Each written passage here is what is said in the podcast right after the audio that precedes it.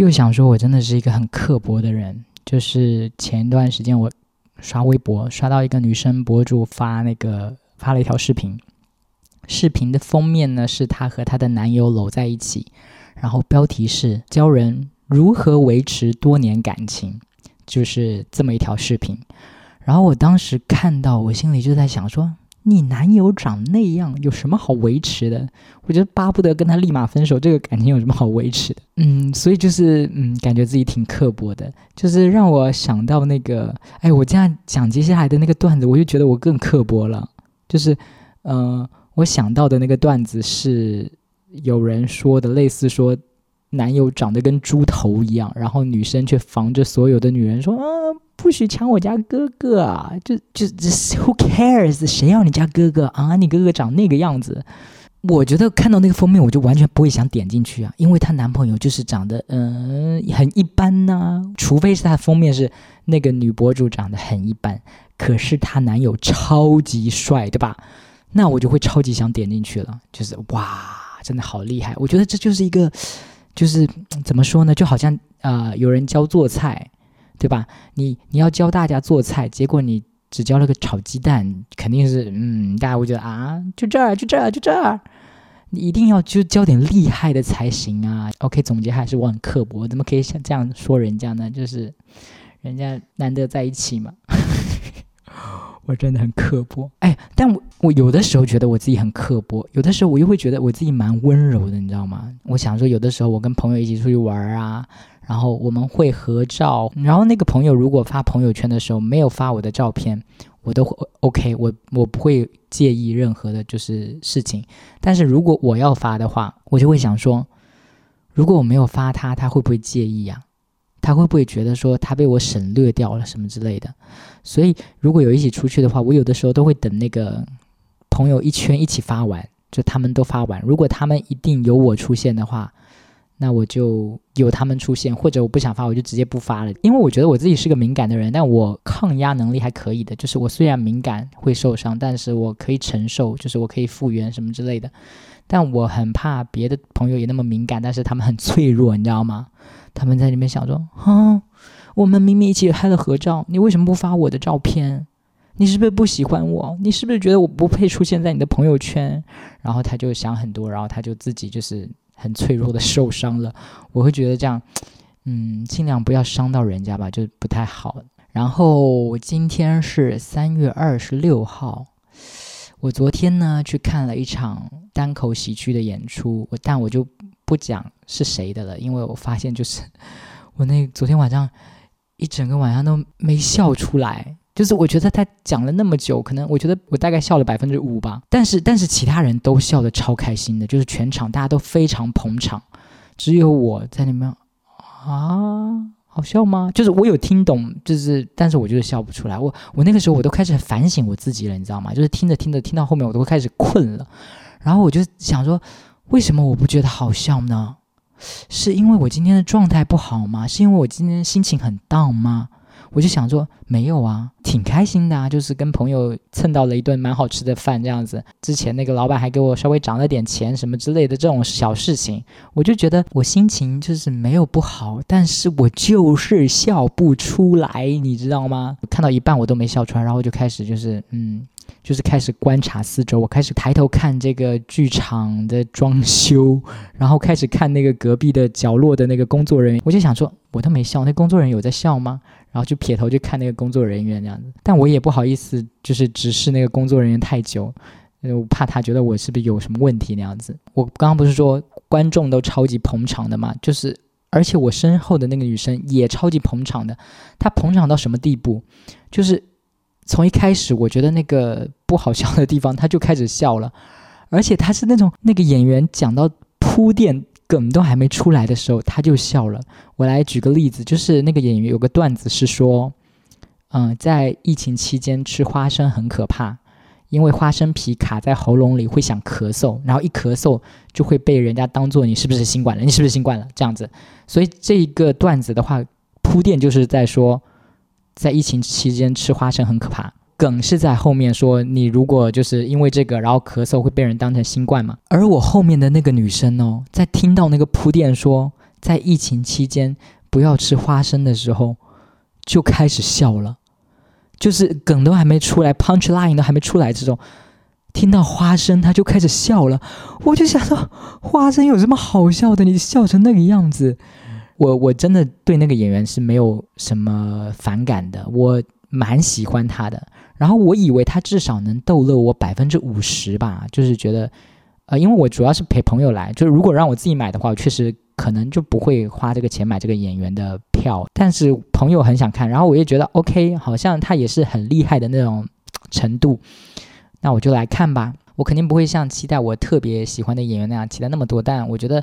以他这么多年的功力，什么什么之类，大概百分之五十就 OK 吧。但我觉得就是整场逗笑我的只有百分之五，而且我有在很努力的想要配合他们哦，因为周围的人真的好捧场，大家就那么鼓掌，啪啪啪啪，然后就哈哈大笑，然后我就一脸呆滞的在那边，就是好像砸场子一样的。我突然发现，我就是他们经常会说的那种大哥，是不是自以为很幽默啊？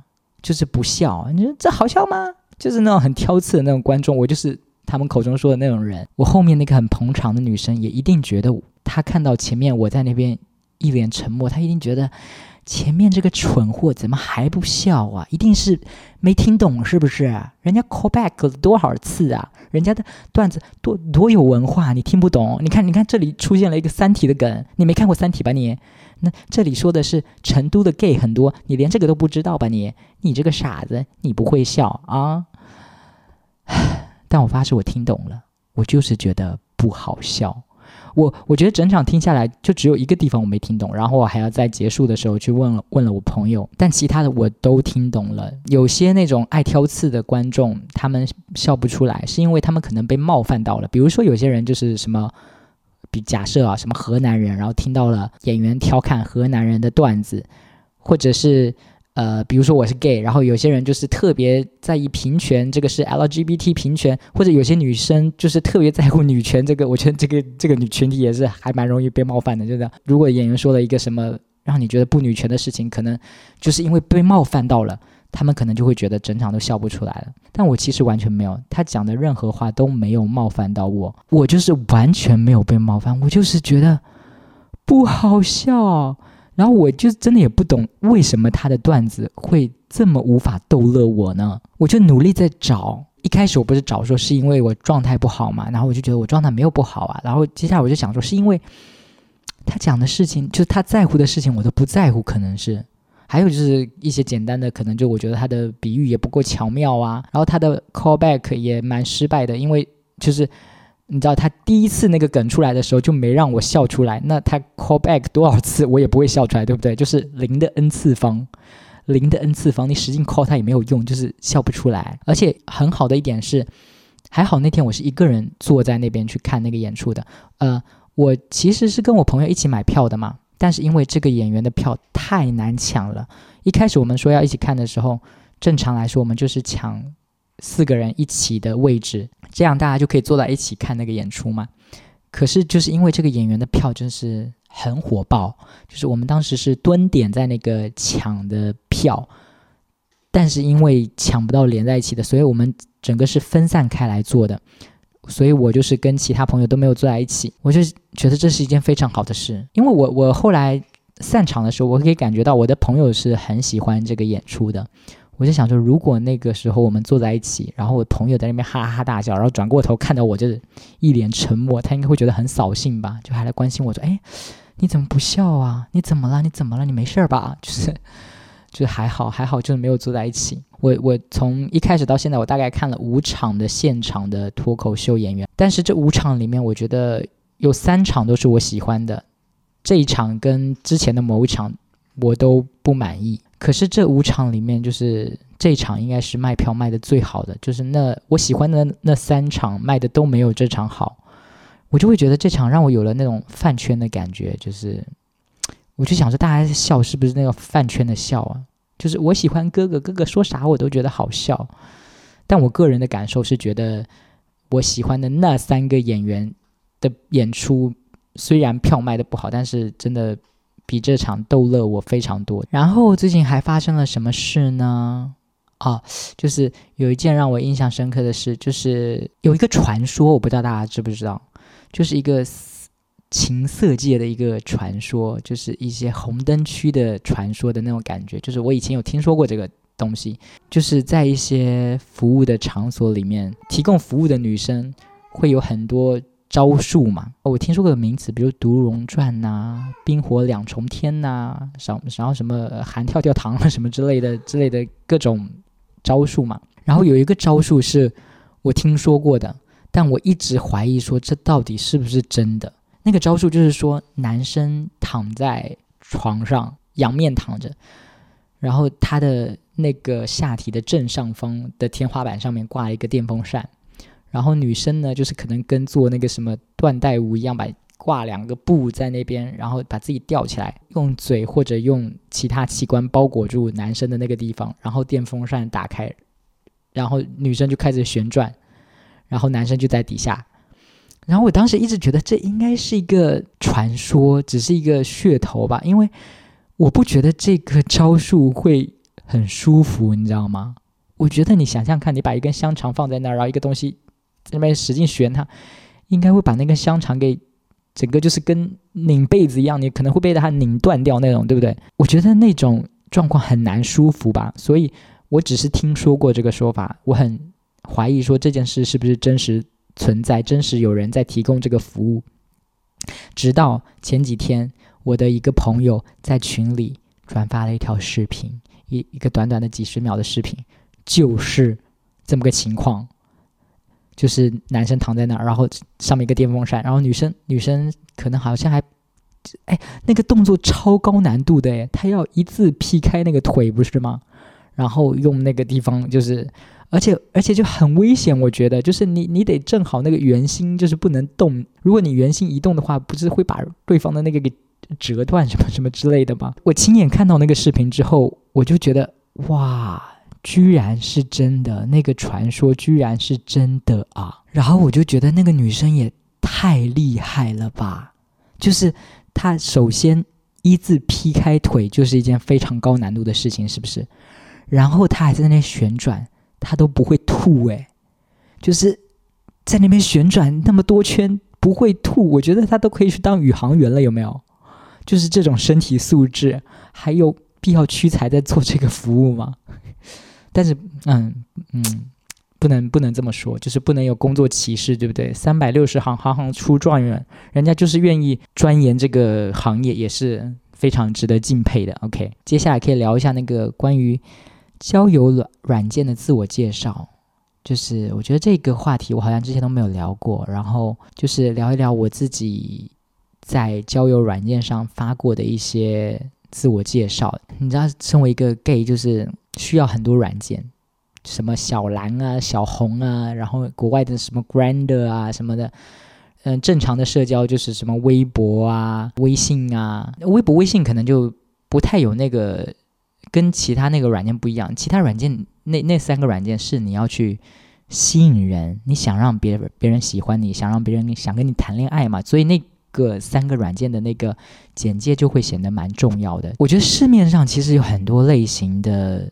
自我介绍，有些人你可能就是很直白的，就是冲着要信来的，就是说自己放一个什么桃子的表情，你知道这是蜜桃臀的意思，或者放一个茄子的表情，你知道这是一个大 dick 的意思，或者放一个脚或者袜子之类的，就是他爱舔脚的意思。就是有些人的 简介就是非常明确的，就是放这些东西，就是我我对什么感兴趣，我要找什么样的人，他这个就完全是在性上面的嘛。那有些可能就是。对人的挑剔上面的，有些就是说什么丑胖娘勿扰啊，矮子勿扰啊，什么之类的，就是一副很很很骄傲的感觉。这种人就会让我觉得你在高贵个什么？你为什么那么骄傲？你还不是在这里需要有人爱你吗？你这边挑三拣四的，你你在你在牛什么你啊？你还不是跟我一样在这边需要别人来爱吗？啊，然后。我就属于那种，我觉得我是属于那种还还蛮小众的那种自我简介。虽然好像感觉我是一个很饥渴的人，但是我不太会在那个软件上写一些 “I need a big dick”、“I need some handsome guy” 什么之类的那种话，你知道吗？我有点说不出口，我感觉我还是太清纯了。我，然后我就想想说，我来分享一下我曾经写过的哪些自我简介。我我记得我最开始在 Grander 上面写过，I just want some cuddling，就是我只是想要一些，呃，哎，cuddle cuddle cuddle cuddle 怎么翻译成中文啊？就是抱抱睡吗？就是就是蜷缩在一起抱在一起那种。就是我就是说，那翻译成中文就是因为那个软件很多外国人嘛，所以我就写了英文。原来之前就写了那个英文。就是说，I just want some cuddling，这样还是哎，cuddle 需要加 ing 吗？那是个名词吗？哎，完蛋了，这这这，嗯，英英文不是很好，他就是有懂的就纠正我，不懂的就 就是无所谓了啊。然后在小蓝上面的简介，我好像一长时间都没都没换过，就是我说我想要找个有问必答的人。哦，我想起来了，为什么我会写这个简介呢？其实也是对应了很多人的简介，因为有些人的简介会说不要来查户口，有些人的简介会说不喜欢墨迹的，而我真的完全就是属于那种爱查户口、爱墨迹的人。我需要问很多东西，我不可能就是光看脸就觉得非常喜欢你。我还会想要调查很多有的没的，然后决定说，嗯，我我对你还是很有魅力，还是确认你是有魅力这件事，我就需要很多方面的问题来问，然后可能问你做什么工作啊，你怎样，哎呀的，然后我就会被人定义成爱查户口的、爱墨迹的那种，所以我后来就想说，哎呀，为了避免这种情况发生，我就写说我需要找一个有问必答的人。这个还不错，我觉得就是比之前的自我简介稍微好一点，就会有人有那么几个人来说，主动跟我聊天说来吧，问我吧，然后我们就可以开展那个接下来的聊天嘛。但是也没有到时候什么多 popular，就是大家看到我这个就疯狂涌上来，那也倒是没有。然后是在 Aloha 现在叫翻卡的那个软件上面，也是一个同志交友软件上面，我之前写的是。如果你也很喜欢麦德朵·朱尼尔的话，我们就可以成为好朋友。在听的朋友们会知道麦德朵麦朵，哎，那个 Mad Dog Junior，他他他他其实就是英文是 Mad Dog Junior，然后他直接音译成一个中文，应该是麦德朵·朱尼尔。我记得就是发一些。奇怪的视频，一些很奇葩的人类的一些视频，或者是一些搞笑的那种，就是我不好，我我不知道怎么定义这个博主，反正他就是发视频，然后就发一些就是很奇怪的视频，或者是很猎奇的，或者是很，哎，我真的不知道怎么定义，反正就是那个那么一个博主，然后我就我蛮喜欢刷他的视频的，然后我就在那边说，嗯，如果你是喜欢看这个博主的视频的话，那我们就可以成为好朋友。嗯，这条这条真的不 OK，没有为我吸引到任何人，没有任何人主动跟我搭讪说啊，我也喜欢那个麦德多朱尼尔，我们成为好朋友吧？没有，没有，完全没有。后来我就想说，哎呀，好像这条不是很有意思，那我再换一个好了。后来我就换成了一个自我调侃式的那种自我简介，我就说白雪公主的故事，你们你们都听过吧？我就是守护过他的七个小矮人之之一，这样子。因为我就不高嘛，然后我会把我的身高标在那儿，我就是以一种很自嘲的态度，就是我就是个矮子啊，你们要不要来跟我聊天啊，什么什么之类的，这条也不 OK，也没有人要跟我聊天。然后最近我又换了一个那个简介，我写的是我我自己还挺喜欢的，我觉得那个态度还蛮 OK 的，我就是说我最大的优点就是好甩，欢迎来 break my heart。就是我很好甩，我肯定不粘人。你们如果想要就是玩弄一些感情的话，就来找我这样子。我觉得这条算是我最大程度的那种邀请别人进来的那种简介了耶。就是我我之前我感觉我别的那个简介都有点稍微距人在一定的距离那种感觉，但这条算是非常 welcome welcome to break my heart，OK。但这条其实也没有给我带来就是。很多人主动给我搭讪，说什么啊？我可以来糟蹋你吗？什么之类的？没有，没有人。哎，我不知道哎，我这么写会不会显得我很像什么那种疯女人？就是为爱疯狂的疯女人，像李莫愁什么之类的，就是怨念很深。就是我虽然表现出一副很乐观的态度，但大大家可以感觉到是你，就是你，你这个人好像很可怕。你这个人可能对感情会很在意，那我千万不能就是粘上你这样的人，这样是不是啊？其实，其实我想讨论这个话题，我有想说，我应该会把这题这集播客的标题写成“如何在约会软件上写出吸引人的自我介绍”。我觉得这是一个非常好的选题，就是如何呢？因为我自己就是一个失败的案例，耶。我就是也没有吸引到什么人呐，就有人懂吗？有人懂说应该要怎么写自我简介，会很吸引对方来搭讪吗？这我觉得懂的人可以出书诶，比如说让萧亚轩出这本书。萧亚轩，哎呀不对，萧亚轩也不用交友软件呢。就是就是就是有人懂吗？有人会对这个话题深有研究吗？有人可以分享一下自己就是。